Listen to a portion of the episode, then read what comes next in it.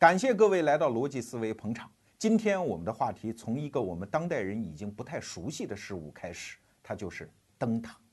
我们今天大洋上航行的轮船已经完全用不着灯塔了嘛？因为 GPS 啊、卫星导航定位啊这些设施高精尖的已经出现了。可是要知道，在人类的早期大航海当中，灯塔可是一项非常非常重要的基础设施啊。如果你是那个时候的船长，你想一想，你怎么来确保前面没有暗礁嘞？你怎么能确保自己没有偏离航线嘞？所以你只能看岸上的一些标志物，比如说教堂的尖顶啊，某种特征的建筑啊，甚至是岸上的一朵树丛啊，你只能这么去判断，对吧？所以一来二去，人们就想，我们能不能创造一些标志物？哎，它挺立在岸边，甚至夜里也可以起到作用呢？哎，于是就发明了灯塔。所以，灯塔是大航海时代人类重要的航海基础设施。那为啥今天我们要说它？因为灯塔这个物件引发了经济学历史上一次重要的争论。啊，这个争论的始作俑者啊，刚开始挑起它的是一个英国的经济学家，名字叫辟谷啊，名字不能念错啊，不能念成屁股啊。他是一个生在十九世纪。主要学术成就是建立在二十世纪的这么一个英国的经济学家，是剑桥学派的扛大顶的人。那这个辟谷啊，一生创造了所谓的福利经济学。他的论证的起点，有的时候就从灯塔开始的。他说啊，人类的经济生活好像就是一买一卖，用整个市场不就可以解决了吗？可是你有没有发现，有些东西靠市场的自由交易是没法解决的？比如说这个灯塔。啊，因为灯塔的使用并不要双方密切的身体接触啊。我作为一个船长，我在大海上远远的瞄一眼，这就算用了。可是，请问我咋找你收费呢？啊，你离我还有十几海里，我怎么去追上去找你收费？这是一条。第二条，有的船长缺德啊，他明明看了灯塔，哎，等你找他收费的时候，他说啊，我没看，我生就没看，我闭着眼睛过去的。你怎么办？你又没有充足的证据让他把银子给掏出来。遇到这种情况，市场经济就需要一次调整。那谁来调整呢？哎，出来一个彪形大汉，名字叫政府。哈哈，政府说放开那个姑娘，我来啊！不是你们没有办法收费，我有办法，我可以收税呀。把税收上来，然后我来建立灯塔，大家免费使用，这个问题不就解决了吗？后来从这个思路出发，辟谷他老人家就推出了一整套所谓的。福利经济学的思路啊，甚至有一个著名的经济学的词汇，就叫辟谷税，就拿它来命名的。啥叫辟谷税呢？因为在市场经济的很多交易过程当中，会产生一个叫溢出的效应，外部性啊。比如说一个污染的工厂，它做生意好像只是一买一卖的关系，哎，但是你往空气当中排放的那些污染物，公众利益受损了，这就叫交易的外部性。那怎么解决呢？哎，彪形大汉又出来了。政府说交税，交税，给银子啊！我把你对社会公共福利的破坏，对公共效益的减损，我用税收的方法收回来，然后再还补到社会当中。这种税在历史上就称之为叫辟谷税。好吧，这听起来好枯燥哈，但是听着又是那么的有道理。但是，在二十世纪，他的冤家对头出现了。又来了一个经济学家，这个经济学家跟辟谷一样，都是英国人，但是他后来主要生活在美国，是一位老寿星，活了一百零三岁的科斯。科斯去年九月份才去世哈，他就写了一篇文章啊，叫《经济学当中的灯塔问题》，就专门跟这个辟谷老先生抬杠。这里面比较有趣的一点是，辟谷啊，他原来学的不是经济学。他是学历史出身的啊，后来受经济学家马歇尔的感召，才改行学了经济学。而这个科斯呢，偏偏是一个专门学经济学出身的学者。可是科斯研究灯塔问题的思路，反而更像一个历史学家。所以科斯一生的学术主张是回到真实世界的经济学，就是很多东西你们经济学家呀是在黑板上推导的，是想当然的。我们能不能回到真实的历史当中，看原始史料是怎么看这个问题的？比如说，今天我们这个话题，灯塔。这科斯啊啊，一个经济学家干历史学家的活啊，考证来考证去，大家就傻眼了。原来在英国早期的历史上，灯塔居然大部分都是私人建造的。哎，你辟谷老先生刚才不是说说私人没法建造，因为受这个钱收不回来吗？那在历史的真实情况当中，它是怎样的呢？啊，这就让我们把时间切换回去啊。其实，在十七世纪之前啊，英国是沿岸是几乎没有灯塔的啊，大家摸着黑往前走。后来大家发现这玩意儿不行啊，我们的海运事业这么发达啊，总得有灯塔。那这个时候就出来了一个政府。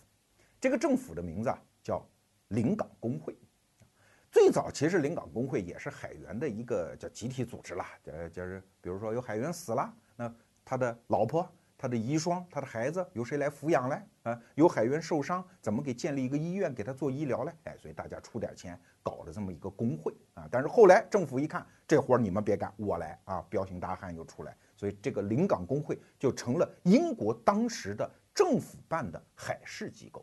来主管海洋的一些事务，其中就包括建灯塔。那建了吗？建了。还建了多少呢？建了一个。然后后来就不干了。这个事儿你说可以理解吧？尤其中国人是吧？改革开放三十多年来，我们都知道政府有时候干事情啊效率是比较低的啊。这确实也是这样，所以后来才用市场经济来补足嘛。到了一六一四年的左右。啊，很多这个船员呀、船主啊，包括码头的上面的一些工作人员，三百多人就向政府请愿，说你们多建灯塔吧，要不然我们繁荣的海洋贸易就没法持续啊。哎呀，临港工会就找了各种各样的理由，比如说什么经费不足啊、人手不够啊、船员的福利优先呐。总而言之，就是不建不建啊。那这帮请愿的人一看，你这个说的也是事实，那怎么办呢？我们出钱来建行不行？所以又不跟临港工会请愿了，跑去跟当时的英国国王请愿，说我们自己能不能出钱来把这个灯塔给建了？啊，英国国王一看，反正你们自己出钱呗，要不你们就自己干。所以在十七世纪的初年开始，很多英国的那些大船主就开始自己凑份子去建这个灯塔。哎，你看他们是怎么解决这个问题的？首先，那谁出钱呢？那肯定是大船主出钱。你想啊，那个大船主装的货又多，吃水又比较深，对吧？触礁的风险又比较大，一旦触礁之后损失又比较惨重，所以当然他们出钱。那很多小船主呢，就愿意搭顺风车。那好，你不出钱就不出钱，大船主把钱掏了。那怎么收费呢？哎，也很简单，只要你入港，那我就算你是用过灯塔的，哎，我就收你一次费。那你说，那还有搭便车的，那没关系嘛。你如果非要好意思啊，舔着脸说，我就是看着灯塔，我就不进港，我就在外洋飘着也行啊。你真要这么想占便宜，这便宜就让你占吧。所以就这样把钱给收了，而且收了之后，哎，也给临港工会，就是政府那个海事机构啊，也给他分一部分，哎，这个算我们特许经营权的一个租金，剩下的哎作为资本收益，大船主们把钱给分了。那这就是当时灯塔建设从投资到收益的一个整体的逻辑。那么他们的建设灯塔的成绩怎么样呢？还不错。从一六一零年到一六七五年，这些私人的灯塔建了十个，在英国的沿岸啊，而政府的灯塔呢，一个都没有建。时光荏苒，几百年就这么过去了。一直到了十九世纪的三十年代，就是英国人当强盗打到我们中国人门口之前那会儿啊，英国的下议院的议员先生们突然明白过味儿来了，说这个事儿怎么行啊？这明明是一个公共基础设施，可是你们这帮奸商居然拿来盈利，而且挣那么多银子，不行啊！我们得收归国有。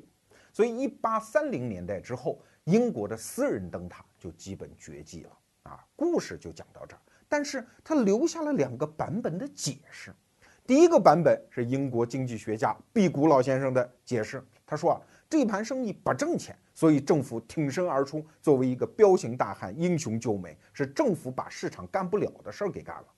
可是科斯先生提出来的另外一个版本不是这样，是这个东西它完全就是一盘生意呀，而且可以更可以挣很多钱的，是你政府不让他们挣这笔钱，这盘生意才结束的。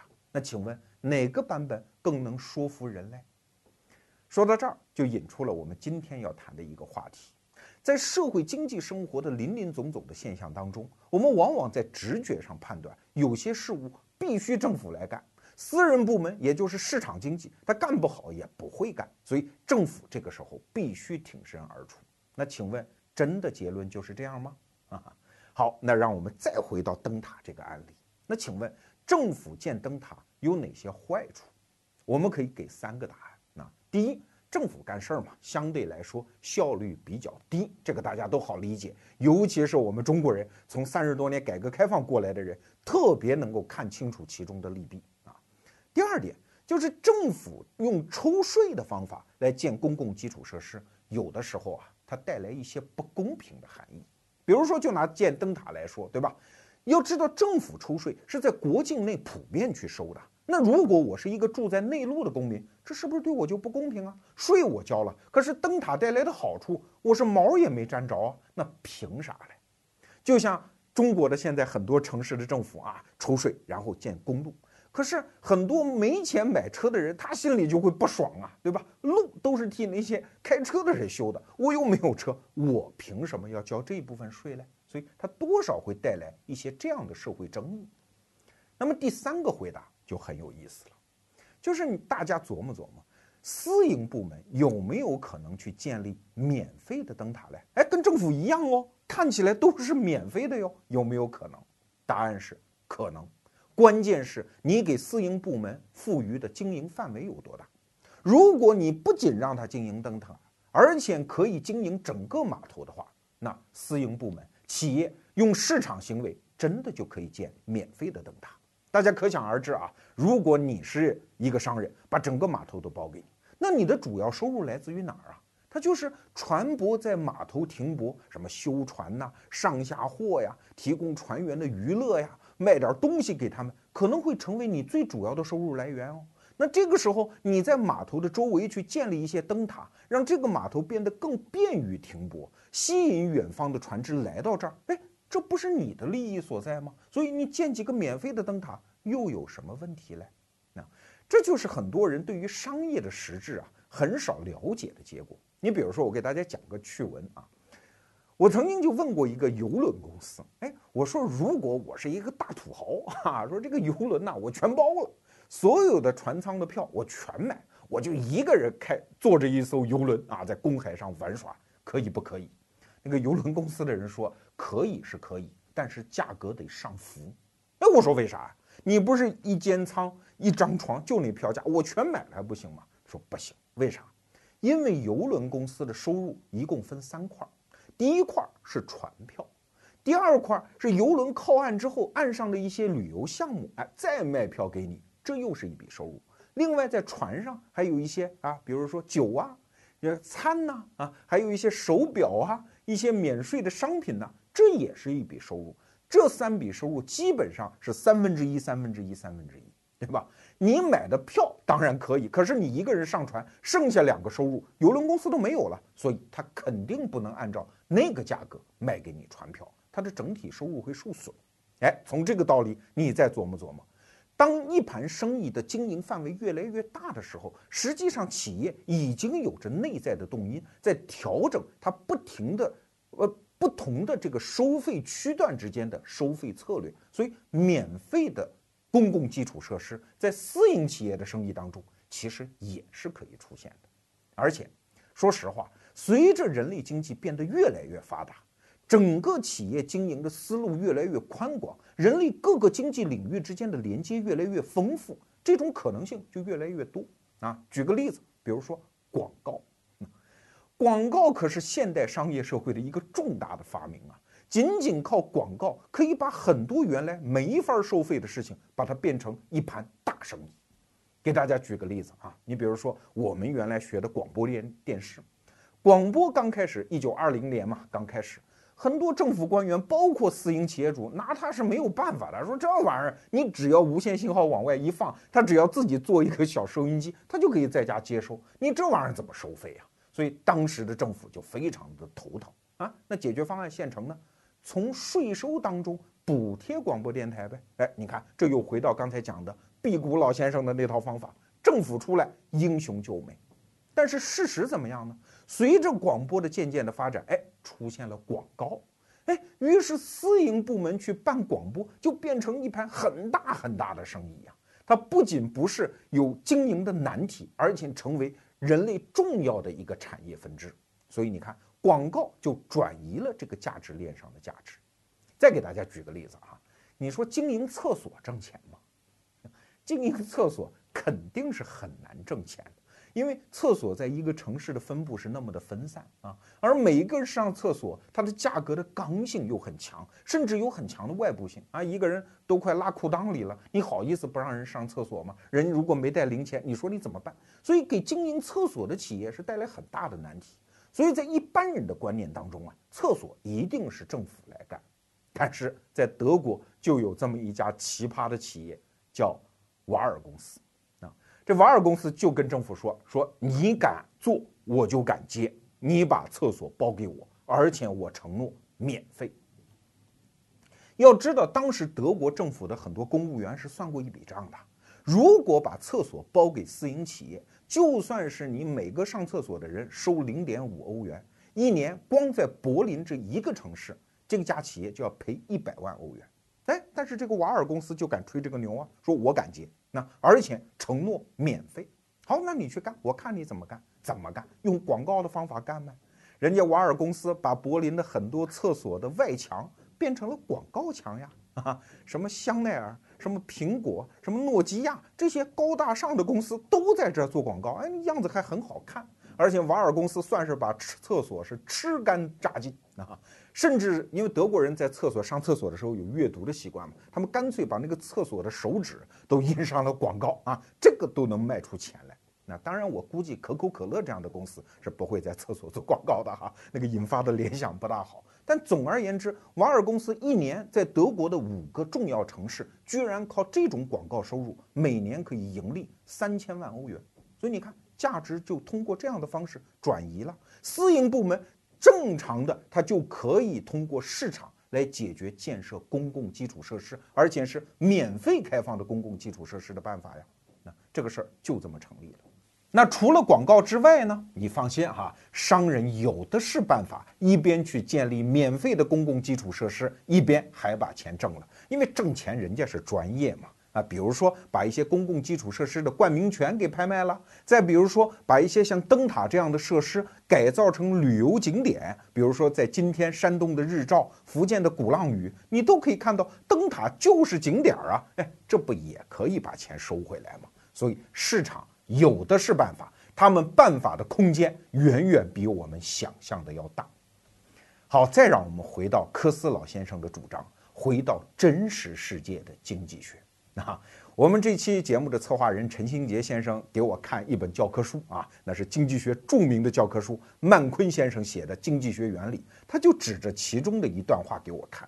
这曼昆呢算了一笔账，说美国七月四号国庆日嘛，美国很多小镇上的居民都要看放烟花啊，曼昆就算了一笔账啊，说这烟花一定得政府来放。我们假设每个小镇居民看烟花的收益是十个美金，如果这个小镇是五百个人的话，那政府只要花一千美金就可以把烟花给放了。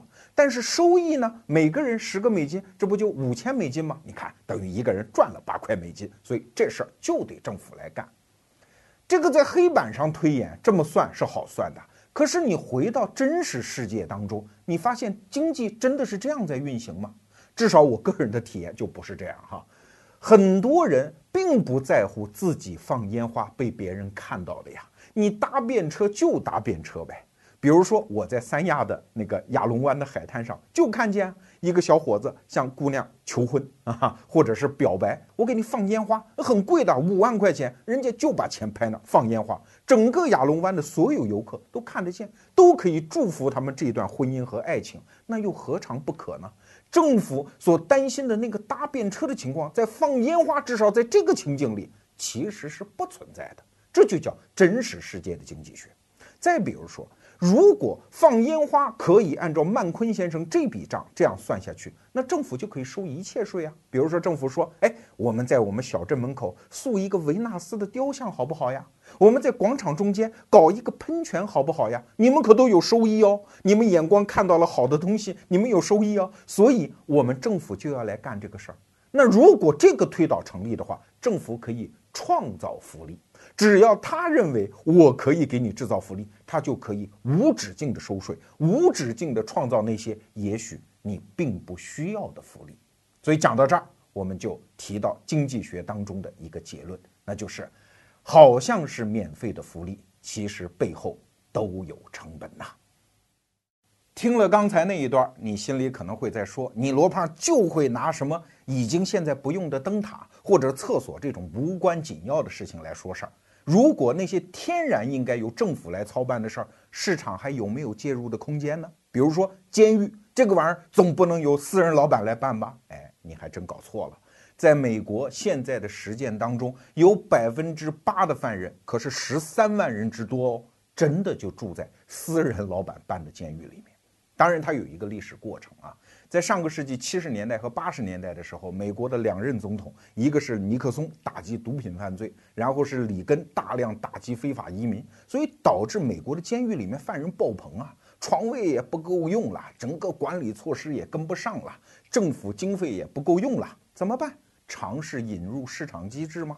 所以就允许私人开始办监狱。啊，而且办的效果呢，几十年运行下来一看还不错。给大家列列举一些数字吧。比如说，建造一所监狱，私人的企业通常只需要五千万美金，可是如果政府来干，对不起，六千七百万美金打底。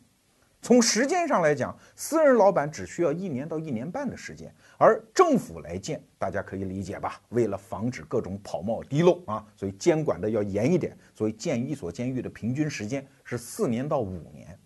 如果从看管犯人的成本上来看，私人监狱至少要节省百分之十到百分之三十。那效果如何啊？还有两组数字，一组是每十万个犯人自杀率，私人监狱里面是三十人，而政府主办的监狱里面是四十八个人。再看另外一组数字，就是管教的结果怎么样呢？就是犯人放出去，在一年内重新犯罪又二进宫，这样的比例是多少？私人监狱是百分之十七，而政府主办的监狱是百分之三十四，整整高了一倍。所以，在美国近几十年的实践当中，发现私人完全可以介入监狱看管犯人这样一个天经地义由政府来管的领域啊。这没有什么奇怪的呀，那你可能又会问，那如果是那些紧急救助服务，那举个例子说，消防队能不能由私人来办呢？这就要说到二零一零年发生在美国的一桩新闻，在美国田纳西州有这么一个县叫奥白恩县。前几年呢，他们县的公民做了一个决定，说我们要不要花这么多钱养这么大一个政府啊？很多设施、很多服务我们也不需要啊，算去了啊，少交点税，把政府的这些功能给它砍掉算了。比如说消防队，别要了。那如果失火怎么办呢？哎，隔壁有一个县叫南富尔顿县，他们有消防队啊，我们给他们交钱，万一有火灾，让他们来救。哎，你看这样的一个安排本身无可厚非啊，但是。二零一零年有这么一家子叫吉尼啊，我估计也不是什么大富之家了，就是普通老百姓，手头还有点拮据的老百姓。哎，他们家就失火了，他赶紧抓起电话给隔壁南福尔顿县的消防队打电话，说赶紧来救火啊！人家说没问题，十分钟就到啊。但是紧接着电话就拨回来了，说吉尼啊，你有没有交每年七十五美金的火灾保险啊？他说没有啊啊！但是你们赶紧来救火呀！救完火多少钱咱好商量啊！人说那可不成啊！没有交保险，我们是不救的。啪就把电话给撂了。哎呀，这个吉尼正在抓狂的时候，哎，一看一会儿那个嗡嗡嗡，那个消防车就到了。哎，说没准人家发了善心，没想到让人感觉到极其纠结，而且在道德上引发后来剧烈争论的一个场景发生了。人家消防队的车到了之后，不是救吉尼家的火，而是吉尼的邻居。因为一看邻居失火了嘛，赶紧给消防队打电话。消防队一查底册，没错，这个人交消防保险了，赶紧派消防车来到他们家来保护。所以你就看见消防队员拿着消防水管对着一个没有着火的房子在那儿滋水，而旁边烈火熊熊的吉尼一家，消防队就生看着他烧为一片白地。你看这个场景，让人感觉到在道德上好难接受吧？哎，你不要以为啊，美国人他就不争议，他也有争议。所以当时在美国啊，舆论界就掀起了两股风暴，一派呢就会严厉地批评消防队的做法，哎，我们是有文明底线的国家，好不好？你们叫见火不救，哪有这么干的？为了七十五美金，好意思吗？这是一个道德上的沦落。而另一派意见，这个往往我们在中国就听不到哈。你听听他说的有没有道理？他说啊，像吉尼这种人呐，其实在美国社会当中很多，他们平时就习惯了白吃白喝，至少是蹭吃蹭喝。平时让他交钱，他不交。哎，一旦到遇到这种突发紧急情况，他们又搬出道德大旗来说事儿。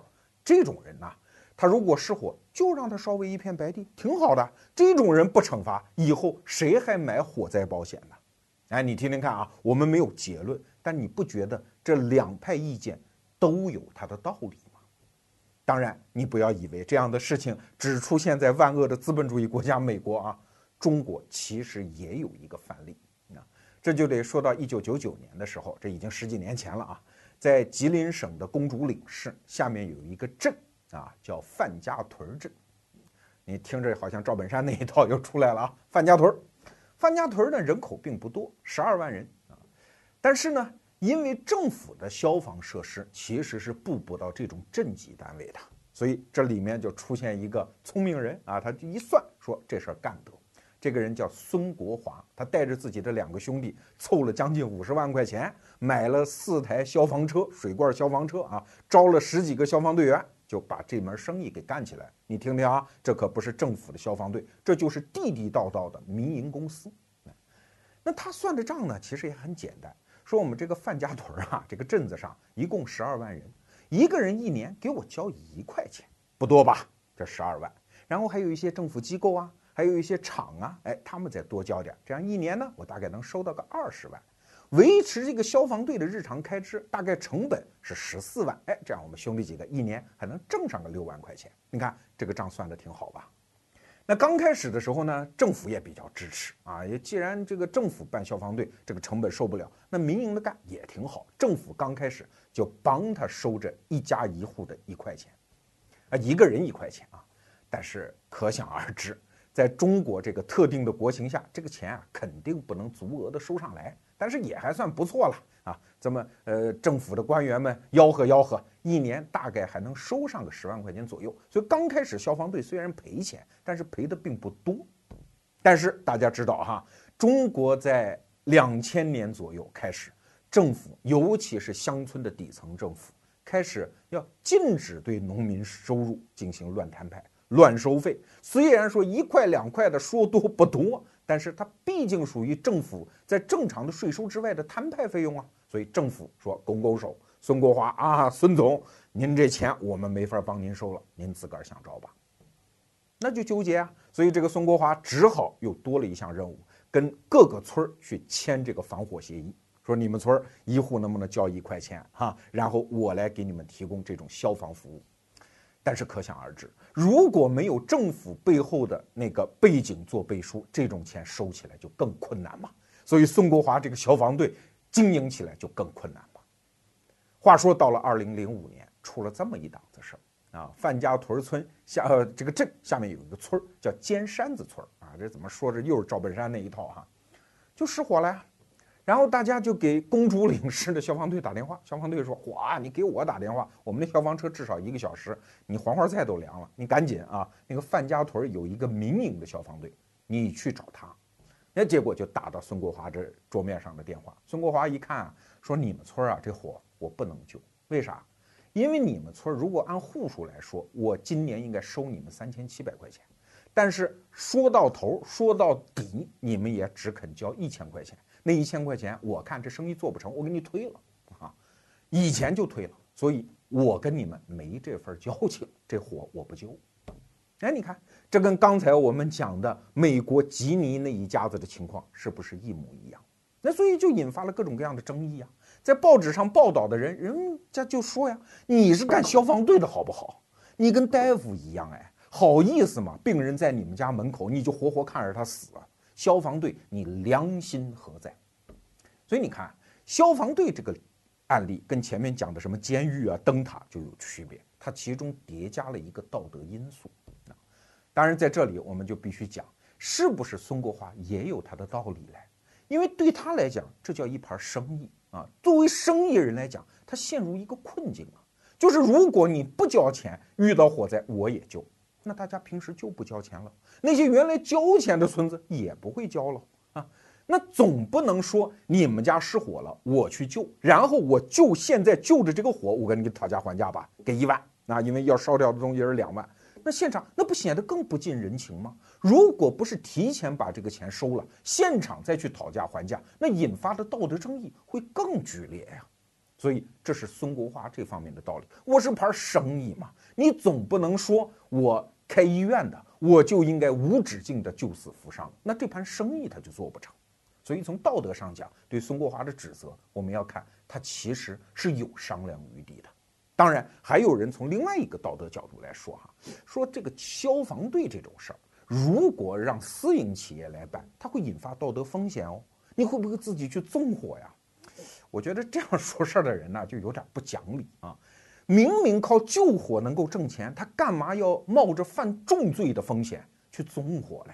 如果这个推导成立的话，那所有当医生的人，他就有可能去下毒。所有开棺材店的老板，他就有可能去杀人，那整个市场经济还成何体统？所以这种道德指责虽然它会永远存在，但是我们要听到另外一派来自市场发出来的声音，他们也有他们的道理。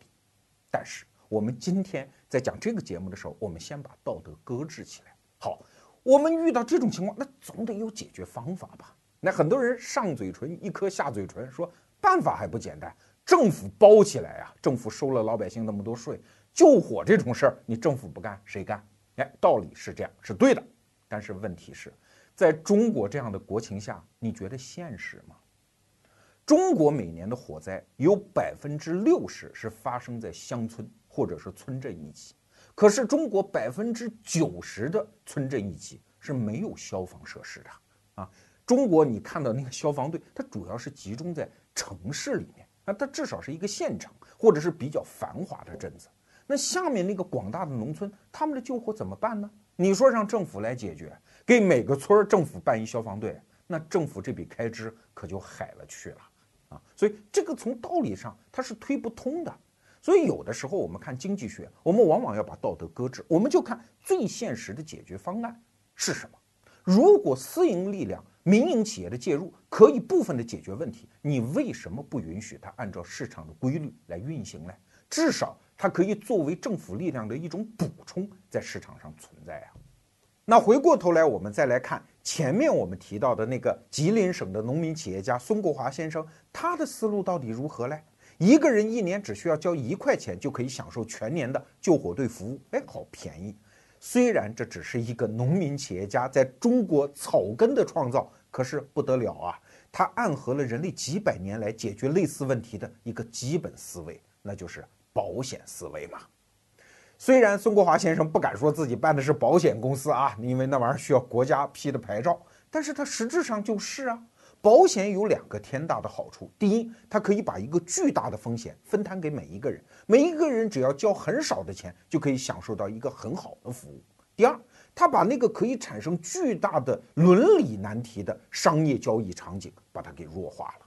比如说，你们家房子着火了，你再叫救火队来临时谈判救火的价格，这个玩意儿可能更不近人情吧。所以，把交费这个机制前置，在你们家还没有着火的时候，咱俩心平气和就能把价格谈下来。所以，这是一个商业上的智慧啊。要提到火灾保险，最早发明它的是英国人，因为英国伦敦嘛，它发达的比较早，房子造的又比较密，曾经一场大火把半个城都烧掉了。所以，英国的商人就在想，哎，我们可不可以办这样的保险公司啊？你们平时给我交钱，我给你发个牌子，你挂在家门口或者商户的门口。一旦失火，我们保险公司办的救火队就可以去给你救火呀。所以你看，最早的消防队是没有政府什么事儿的，它就是市场自发成长出来的一支力量。随着后来英国人的足迹遍及全球啊，这一套方法就传到了美国。随着英国人的殖民的步伐，它传到了世界各地。比如说，中国最早的。保险公司，火灾保险公司就成立于香港啊，一八六六年哎，它就是英国人带来的一种思维方式。它在中国近代城市化的保险和火灾救助机制里就起到了很多作用。当然，在这儿我们得添一条哈，现代化的保险可就不是这么简单了。它不仅仅是着眼于把一个巨大的风险给大家平摊了，就到此为止。现代化的保险，它其实已经演化成为一个金融手段。给大家举一个例子，像巴菲特啊，那个著名的投资大佬，他的那家公司伯克希尔哈萨维公司，哎，你知道他的底子是什么？那可不是什么风险投资基金，他的底子就是一家保险公司。巴菲特为什么投资的生意能做那么大呀？因为手头有钱呀，钱是哪来？大家交的保费嘛。所以现在的保险公司已经不仅仅是靠那个风险的红利在挣钱了。所以现在的保险公司往往愿意把保费压低，把承保的范围哎大大的扩张，目的只有一个：你们都给我交钱啊，这个风险我来背。但是我把这个钱搜集了之后，我在其他的投资渠道把钱给挣回来。所以你看，商业的力量不仅可以就地解决问题，而且它可以着眼于各种各样的产业，是着眼于整个市场和人类的全球化交易来解决问题。所以在政府手里，有的时候是一个大难题，但是用商人的那种逐利的动机，也许在道德上我们给他的评价并不高，但是这种逐利的动机和商人的本能，可以促使问题得到更好的解决。听完了刚才那两段，我估计有的朋友已经按捺不住心中的怒火了。你罗胖就会宣讲无政府主义这一套，就会讲什么市场万能论，替资本家说话。如果给你留下了这样的印象，我真感觉到万分的惭愧啊！因为这真不是我的想法。无政府主义那肯定是扯淡，市场万能论那也肯定站不住脚。我们的主张非常简单。就是在那些看似天经地义、应该归政府管的领域，我们能不能用一个相对开放的姿态啊，让市场的力量、让民营企业的力量来试一试嘞？因为在过去的几百年里，人类有很多这个方面的成功实践呢。如果你连这个也反对，那你不仅在理论上不承认二十世纪经济学的长足的进步，而且你在事实上也是个睁眼瞎嘛。就拿中国现在来说。中国的政府相对来说是比较强大的，起到的作用也是有目共睹的。但是，即使是在中国这样的国家，市场的力量介入政府原来统管的那些领域，它也是一个既成事实啊。我们给大家举两个例子啊。第一个例子，哎，你说维护社会治安，这是谁的责任呢？按道理来讲，肯定是政府的责任，应该警察来管嘛。但是。在改革开放一开始的时候，中国政府就已经意识到这个问题了。我记得当年看新闻啊，说是一九八四年在深圳有一个外商的一个什么引资洽谈会吧，来了一个外商，哎，说我到你们中国来有没有保安呢？哎，那个时候中国人没有听过保安啊，有事儿找警察叔叔，说我们有警察可以保护你的安全。人家外商就说了，说警察这玩意儿不好吧，在我们那个国家是出事儿了警察才出现。你搞个警察陪着我，这个什么客户啊，还不得吓跑了？我们需要的是专业的保安。所以在一九八四年的时候，也就整整三十年前啊，当时深圳的政府就跑到香港去学习啊。哎，一看这个地方，哦，原来保安维护社会秩序这个事儿也可以用市场的力量来做啊。各种各样的什么保安公司遍地都是，所以最早的保安公司就在深圳呢，那就是八四年的事情啊。到现在来看，我看到的最新数字，现在中国有三万多家保安公司，有四百多万人的从业人员啊，而且有些高精尖的领域，你比如银行啊，什么钞票押运呐，很多保安公司甚至国家可以给他配枪权，他们可以解决很多退伍的军人和警察的就业问题，这不挺好吗？现在就算是像鸟巢啊、水立方啊、中国的什么奥运会啊。这些大型的国家的赛事和典礼性的活动，也会在民间的保安公司当中进行大量的招标啊！哎，你说这跟过去古时候那个自由市场发育出来的镖局，它不是异曲同工之妙吗？民间的力量，它不就是在保护现在我们千家万户的安全吗？城市里面稍微上点档次的小区聘个保安，不也很正常吗？为什么政府原来划定的势力范围就不能让民营企业进入呢？再来举一个例子，如果我问你，国家主持社会正义的那些所在，比如说法院、法庭，可不可以引入市场的力量呢？哎，乍听此言，你可能会觉得匪夷所思。总不能两个有钱人当着法官互相拍钱来决定谁有理吧？对。但是要知道，在中国现存的法律制度当中，就有一个领域是用市场机制来发挥作用的，它就是仲裁嘛。在很多企业签订的合同的最后一句，我们往往能看到这样的话，就是对本合同有任何争议，我们双方约定选择某仲裁机构来进行裁决。仲裁机构可不是国家办的啊，它理论上是一个民间机构，至少它只是一个事业单位。你可以想象，如果企业和员工之间，两个企业之间就合同上的一些纠纷，大家可以有两个选择：一个是到法院打官司，那玩意儿首先是费钱、费时、费力，而且商业秘密无法保守；但是到仲裁机构，这些忧虑就都没有了。双方选择一个大家都能接受的仲裁机构，双方一起去选那个仲裁员，都能接受，然后仲裁员他的裁决就是一审终局。他的裁决结果是国家和法院也承认有法律效力的，所以这个解决方法是一个非常省成本，让双方都免去很多烦恼的方法啊！你看，这是法律。当然了，我们往下扯可以扯得无限远，甚至国家的安全保卫这种事儿，它可以也有市场力量的介入啊！你总不至于让我今天再跟你讲讲雇佣军的历史吧，对吧？所以啊。市场和国家，它不是像我们有些人想的那样，是完全敌对的两种势力，要么就是国进民退，要么就是民进国退，对吧？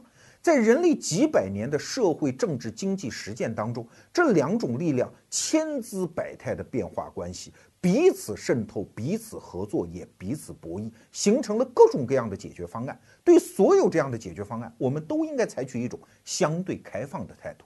更何况，人类社会再往前走。各种各样的技术在生长，各种各样的市场机制在发育，商人的智慧也在往前走。我们怎么知道他们二者能跳出多么美妙的双人舞呢？所以今天罗胖给大家讲今天这样的一个话题，其实主张只有一个，就是我们能不能对市场采取一种相对开放的姿态，给市场的眼神能不能稍微温暖一点？我们从来也不会主张市场是万能的，但是人类社会往往会给我们这样的教训，那就是漠视市场的力量是要吃亏的。